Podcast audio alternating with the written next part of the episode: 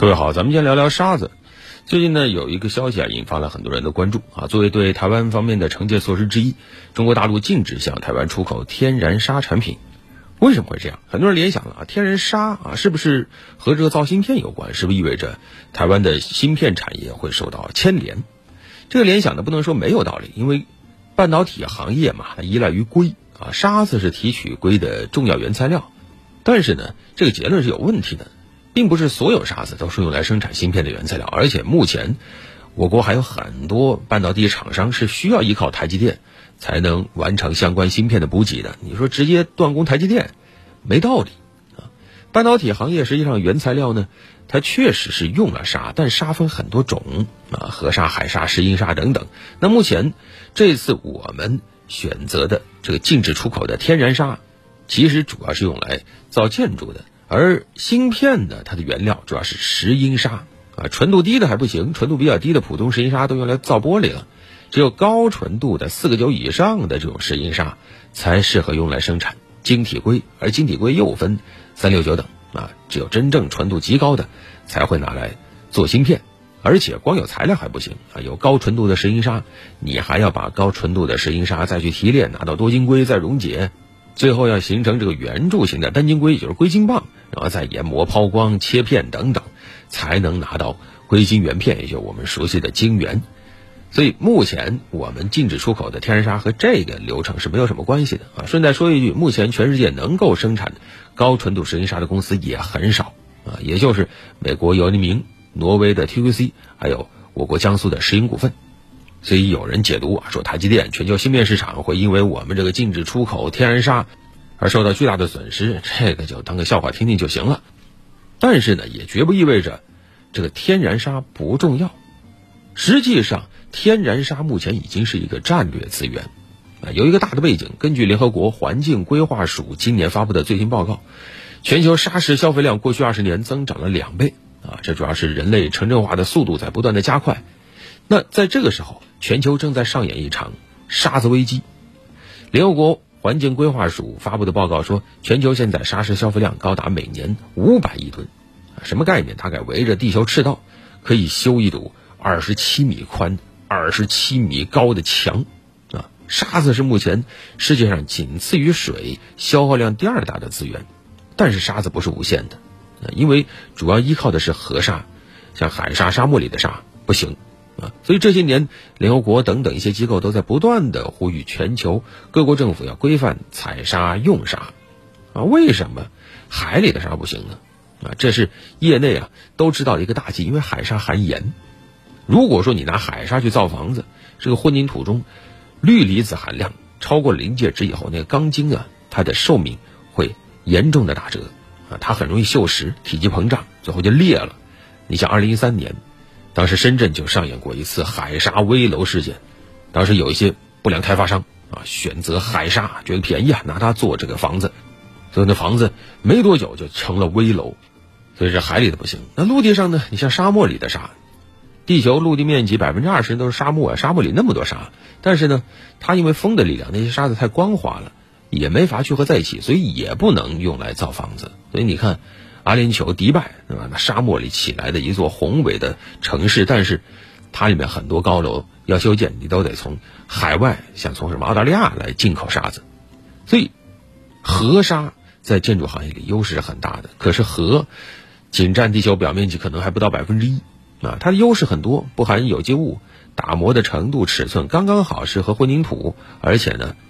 河沙也不需要什么太昂贵的开采设备啊，加工也不怎么需要，量大又好得又好用，所以是非常理想的建筑材料。目前全球每年消耗四五百亿吨这种沙子，但是呢，每年所有河流输送的沉积物数量实际上是到不了这个数字的。所以现在的现状就是，全球开采沙子的速度超过了自然更新的速度，就有一个问题叫沙荒啊，过度采沙带来的沙荒。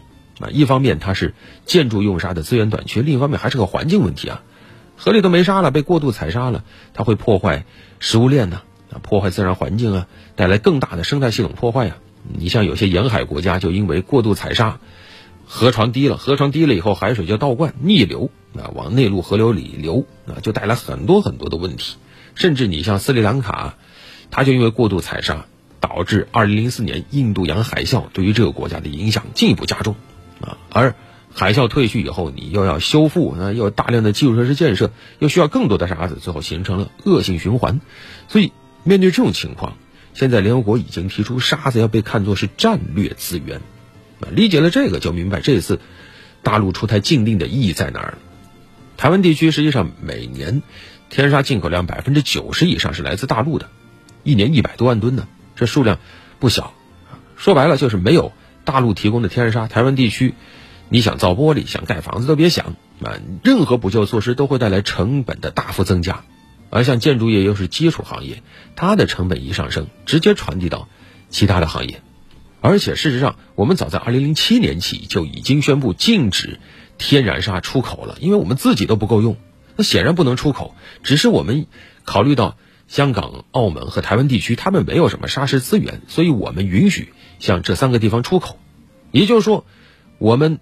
之前这么些年卖给台湾地区的天然砂是特供，是我们惠台政策的一个缩影。正是有种种惠台政策，才促进了台湾地区的经济发展。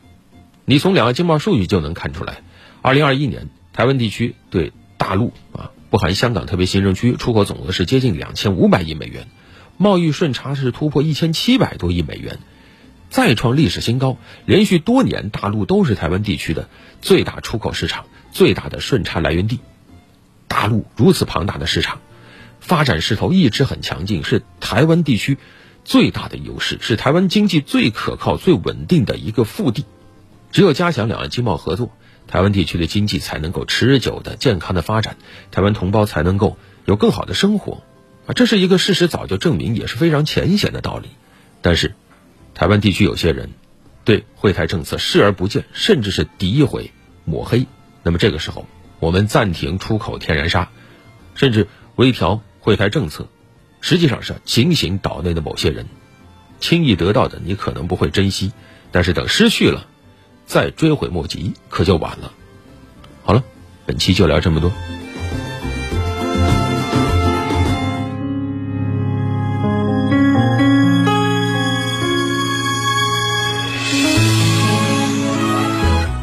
节目最后呢，关注一下互动话题。先说的是撸串啊，大家怎么看待烤串文化？怎么觉得这个东西突然就火起来了呢？啊，网管零零幺他说，俗话说没什么事情是一顿烧烤解决不了的，有的话就两顿。可见撸串不仅仅是吃那么简单，已经成为社交的重要手段。嗯。那么天之下呢？他说，武汉的夏天小龙虾和烧烤的一哥之争啊，已经持续了好多年了。那相对于小龙虾，烧烤的种类更多，价格也便宜，深得我心呐。那你就吃烧烤小龙虾嘛。陈小磊他说，《诗经》中记载，最早称烤肉为炙啊，大家都说脍炙人口，这炙就是说烤肉，所以说烧烤从古至今都是一道美食啊。娃娃的新衣呢？他说烧烤虽然好吃，但是呢也不要贪多，毕竟啊这个烧烤这种方式并不是太健康。好，那大家今天会安排一顿吗？好，以上就是今天焦点时刻的全部内容，我们明天再会。再会。